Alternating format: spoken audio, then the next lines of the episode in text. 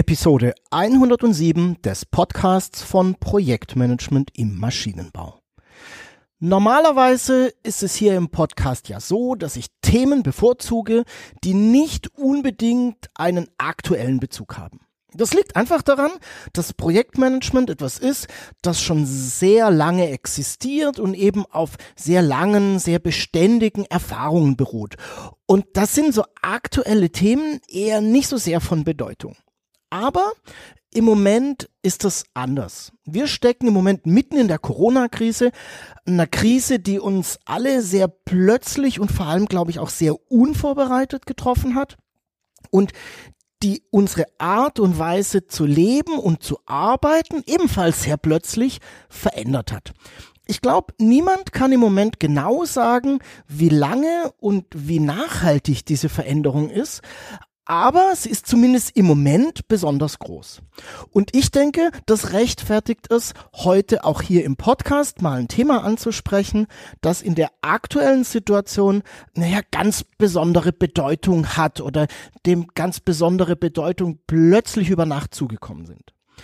In dieser Episode geht es um virtuelle Teams und du wirst von mir erfahren, was überhaupt ein virtuelles Team ist, welche Besonderheiten virtuelle Teams denn so haben, ähm, ja, was es vielleicht auch schwierig macht und worauf du achten solltest.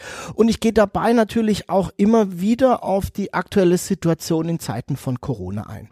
Und ich werde dir meine Erfahrungen mit virtuellen Teams weitergeben, ähm, worauf ich achte ähm, und worauf man vielleicht auch gerade im Moment besonders achten sollte und wie ich damit umgegangen gegangen bin.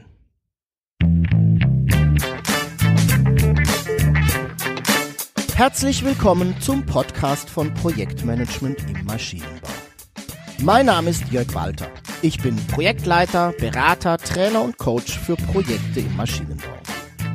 Dieser Podcast ist für all diejenigen, die ihre Engineering-Projekte zum Erfolg führen wollen, die wissen wollen, wie professionelles Projektmanagement funktioniert und für die, die mit ihrer Karriere als Projektleiter so richtig durchstarten wollen.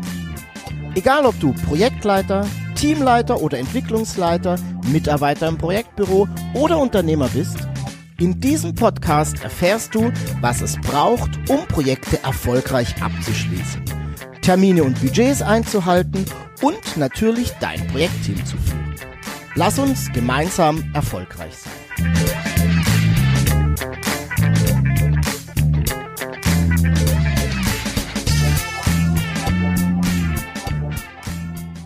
Dann lass uns doch zunächst mal schauen, was denn überhaupt ein virtuelles Team ist. Also worüber reden wir eigentlich? Und ich beziehe mich jetzt mal im Folgenden immer wieder auf Projektteams, denn darum geht's eigentlich. Also, ein virtuelles Team in unserem Sinne ist eben ein Projektteam, bei dem die Teammitglieder an unterschiedlichen Orten verteilt sitzen. Das heißt also, nicht im selben Büro und naja, eigentlich auch nicht am selben Standort. Da wird es vielleicht ein bisschen grau in der Definition. Also, bis dato waren virtuelle Teams auch nichts Ungewöhnliches. Also wir haben das durchaus in unserer Unternehmenslandschaft. Wir haben das nämlich oft, vor allem wenn wir in Unternehmen arbeiten, die eher groß sind oder schon größer sind, die mehrere Standorte haben, vielleicht auch noch verteilt in der Welt. Und dann ist es durchaus gang und gäbe, dass Projektteams über die Welt hinweg, über verschiedene Standorte und dann natürlich eben über verschiedene Orte hinweg verteilt sind. Ich kenne das aus meiner Vergangenheit, als ich Projekte für ja die großen Automobilzulieferer gemacht habe immer so. Da waren die Entwicklungsteams meistens in Deutschland sitzend, manchmal schon verteilt auf ein, zwei oder auch drei Standorte. Also auch da hatten wir auf der Entwicklungsseite schon ähm, teilweise virtuelle Teams. Und der Produktionsstandort, der war dann in einem Niedriglohnland. Und dort saß dann eben das Team, das das Produkt äh, industrialisieren sollte und eben in Serie bringen sollte. Und auch das ist schon ein virtuelles Team. Auch wenn wir nicht unbedingt jeder einzelne einzelne Mitarbeiter an einem unterschiedlichen Platz sitzen haben, sondern eben eher teilprojektweise. Aber da, ähm, auch da in diesen Situationen haben wir schon virtuelle Teams. Jetzt schau uns, lass uns doch mal anschauen, welche Besonderheiten denn solche virtuellen Teams haben. Was, was ist denn das, was es so besonders knifflig macht? Ähm, ich glaube, wenn wir uns virtuelle Teams anschauen, dann gibt es so etwas wie naja, verschiedene Level der Komplexität, also mehrere Stufen der Komplexität der Zusammenarbeit, weil ich glaube, das ist der wesentliche Punkt, der sich hier ändert. Und ich versuche mal so ein bisschen zu skizzieren, aufzuzählen, welche Faktoren denn da einen Einfluss auf die Komplexität der Zusammenarbeit haben können. Naja, das ist zum ersten Mal ähm, die Zeitzone. Also, wenn Teams in unterschiedlichen Zeitzonen sitzen und dort arbeiten, dann wird es oftmals mit der direkten synchronen Kommunikation sehr schwer, weil eben der eine Kollege vielleicht schon mit der Arbeit fertig ist, na, wenn der andere erst anfängt. Das haben wir sehr oft, wenn wir Teams haben, die ähm, in Asien arbeiten und ein Teil des Teams in, naja, Ost äh, in, in Europa oder Südeuropa, Spanien zum Beispiel äh, ist, da haben wir sehr, sehr großen Zeitzonenversatz, da wird es dann manchmal schon schwierig. Ähm, zweiter Faktor ist natürlich Sprache. Sehr oft sind virtuelle Teams international zusammengesetzt. Und da hat natürlich jeder seine eigene Muttersprache. Und ich glaube es natürlich offensichtlich, dass es dann nicht ganz einfach ist, in solchen Teams zu kommunizieren, auch wenn die Lingua Franca in der Regel Englisch ist. Aber jetzt sprechen auf einmal nicht Englisch-Muttersprachler miteinander. Und naja, du kannst dir natürlich vorstellen, was da verloren geht. Der dritte Faktor, der hier einen Einfluss hat, ähm, ist aus meiner Sicht die Kultur und der schließt sich jetzt direkt an die Sprache an. Jede Kultur hat ihre Eigenheiten, was Kommunikation, Werte, Verhalten, Gepflogenheiten und so weiter angeht. Und auch das hat natürlich Einfluss auf die Zusammenarbeit, weil aus unserer Kultur heraus wir auf bestimmte Situationen einfach unterschiedlich reagieren. Hm, ein weiterer Punkt, den wir uns mal angucken müssen, sind Prozesse. Teams, die an einem Standort zusammenarbeiten, haben sich in der Regel auf gemeinsame Prozesse und auf Vorgehensweisen geeinigt. Oder es ist eben aus dem Unternehmen vorgegeben worden. Ne? Also du kennst das. Wir haben einen Produktentstehungsprozess und der ist bei uns im, am Unternehmen, am Standort, der ist gleich. Alle kennen ihn vielleicht ähm, und alle leben ihn danach. Genauso Einkaufsprozesse und so weiter. Und diese Prozesse sind in der Regel auch eingeübt, sie sind bekannt, ich kann sie nachlesen. Ähm, es, ist ein, es, ist eine eingespielte Situation. Bei virtuellen Teams ist das eben oftmals nicht der Fall. Da haben nämlich ähm, jeder Mitarbeiter unter Umständen oder jedes Teilteam an, an seinem eigenen Platz unterschiedliche Prozesse, die nicht unbedingt aufeinander synchronisiert sein müssen. Und auch das macht natürlich ähm, die Zusammenarbeit sehr oft schwierig. Der nächste Punkt, den ich gerne anmerken möchte, sind Tools und Instrumente. Und da verhält es sich sehr ähnlich wie bei den Prozessen.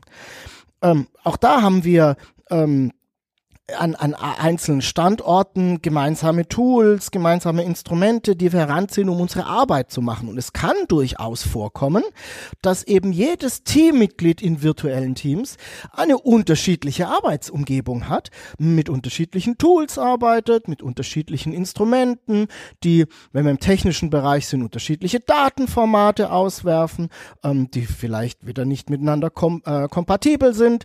Ähm, du merkst schon, auch das macht die Zusammenarbeit furchtbar schwierig. Und ein Punkt, den ich aus meiner Vergangenheit ähm, ja sehr in den Fokus äh, gelernt habe, in den Fokus zu rücken, ist die Hierarchie. Ähm, sehr oft haben wir es nämlich, ist es nämlich so, dass Mitglieder von virtuellen Teams, vor allem wenn sie dann an unterschiedlichen Standorten sitzen, hm, in der Regel auch einen anderen, also einen unterschiedlichen Chef haben. Das heißt, die Berichtswege, die Linien im Organigramm sind unterschiedlich. Und wenn man sich nun anschaut, wo in der Hierarchie, also im Organigramm, in der Aufbauorganisation, sich diese Linien wieder treffen, dann kann das unter Umständen sehr, sehr weit oben sein. Je größer das Unternehmen ist, umso weiter oben sind in der Regel diese, diese Punkte, in denen sich die, die Hierarchie wieder trifft. Und das führt nun dazu, dass manchmal bei Entscheidungen und auch beim Informationsfluss es schwierig wird. Also es ist schwierig, Entscheidungen herbeizuführen und zwar vor allem dann, wenn, ich sage mal, Menschen und Personen, die höher in der Hierarchie angesiedelt sind, involviert sein müssen. Oder wenn die vielleicht sogar entscheiden müssen. Du siehst, ähm, es gibt so einige Einflussfaktoren, die sich eben auf die Schwierigkeit und die Komplexität der Zusammenarbeit von virtuellen Teams auswirken. Und wenn wir uns jetzt nochmal so ein bisschen auf die Seite stellen und uns die aktuelle Situation anschauen, dann können wir doch im Moment eigentlich Folgendes feststellen. Also, viele Unternehmen haben entschieden, ihre Mitarbeiter ins Homeoffice zu schicken, um eben von dort aus zu arbeiten. Und das haben sie durchaus hm, sehr kurzfristig gemacht, sehr ad hoc. Wir haben es also auch in der aktuellen Situation mit virtuellen Teams zu tun. Schließlich treffen sich die Teammitglieder ja nicht mehr persönlich im Büro im Unternehmen, sondern jeder sitzt eben, naja, für sich zu Hause, der eine im Büro, der andere am Kaffeetisch, ne? je nachdem, wie da eben die persönlichen Gegebenheiten sind. Und ich weiß auch, dass viele sich da durchaus schwer taten oder auch noch tun, um hier wieder ordentlich mit ihren Projektteams ans Arbeiten zu kommen. Wenn wir uns nun aber mal die Faktoren anschauen, dann treffen tatsächlich nur wenige auf die Teams in der aktuellen Situation zu. Wir arbeiten weiterhin alle in derselben Zeitzone, sprechen natürlich dieselbe Sprache, haben einen selben kulturellen Hintergrund, auch wenn jetzt und zugegebenermaßen die Kultur in einer Familie ein, ähm, einen größeren Einfluss hat. Ne? Also ich mache nehme mal das Beispiel heraus mit ähm, mit Kindern. Also jeder hat natürlich in seiner Familie einen unterschiedlichen Umgang mit seinen Kindern. Ähm, und das wird jetzt auf einmal relevant für die Projektarbeit, weil die einzelnen Teammitglieder zu Hause sitzen. Ähm, viele Kinder sind ebenfalls zu Hause, weil die Schulen und die Kindergärten geschlossen sind. Und nun schwappt die Art und Weise, wie Leute mit ihren Kindern umgehen, wie Leute mit ihren Familien umgehen, in die Arbeitsweise von Projekten mit rein. Also da hat es durchaus so einen, einen gewissen Einfluss, aber nichtsdestotrotz haben wir weiterhin alle die gleiche Kultur. Naja, und wenn wir mal Prozesse und Tools und so weiter anschauen, dann wird es schon ein bisschen schwieriger. Wir haben hier zwar gemeinsame Vorgaben, die alle einzuhalten sind. Ja, ja. Ich kann jedoch beobachten, dass eben ganz viele Unternehmen nicht wirklich auf die Situation der Arbeit im Homeoffice vorbereitet waren. Und damit waren einige Prozesse und eben Tools auch nicht zur Verfügung gestellt. Das hat es natürlich zumindest am Anfang schwer gemacht, hier zusammenzuarbeiten.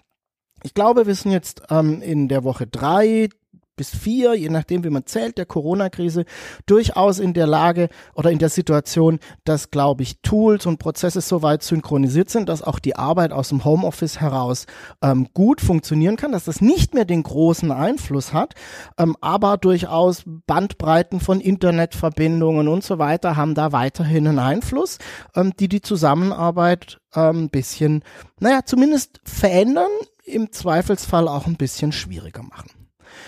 Du siehst aber, viele dieser Dinge, viele dieser Einflussfaktoren, die ich eben aufgezählt habe, die sind durchaus gleich geblieben. Und ich glaube, ein wesentlicher Faktor ist eben, jetzt in der aktuellen Situation möglichst schnell die Grundlagen und die Grundregeln der Zusammenarbeit solcher virtueller Teams zu klären, damit die Arbeit eben möglichst schnell weitergehen kann. Und dazu möchte ich gerne so ein paar Erfahrungen, die ich mit virtuellen Teams gemacht habe, mit dir teilen. Ich glaube, es gibt zwei wesentliche Punkte, ähm, die wichtig sind zu beachten, die an Bedeutung gewinnen, wenn wir mit virtuellen Teams arbeiten. Das erste ist Führung des Projektteams und das zweite ist Kommunikation im Projektteam. Und in der aktuellen Situation mit Corona, wo eben das sehr kurzfristige Ad-Hoc-Umziehen von Projektteammitgliedern raus aus dem Unternehmen rein ins Homeoffice äh, passiert ist, da kommt noch ein, ein wichtiger Punkt hinzu und das ist für mich die Nummer drei, Selbstorganisation.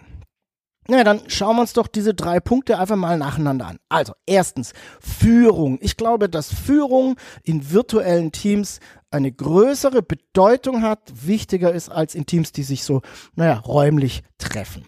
Weil ich als Projektleiter eben nun nicht mehr ständig mein Team im wahrsten Sinne des Wortes im Blick habe, sondern eben alle verteilt sind. Ich sehe auch nicht mehr, mh, hm, ähm, wo, wo da vielleicht Fallstricke sein könnten. Und wenn ich es in der Vergangenheit mh, hm, meinem Kollegen angesehen habe, dass er ein komisches Gesicht sieht und ich dann auf ihn zugehe, so, hm, was ist denn los?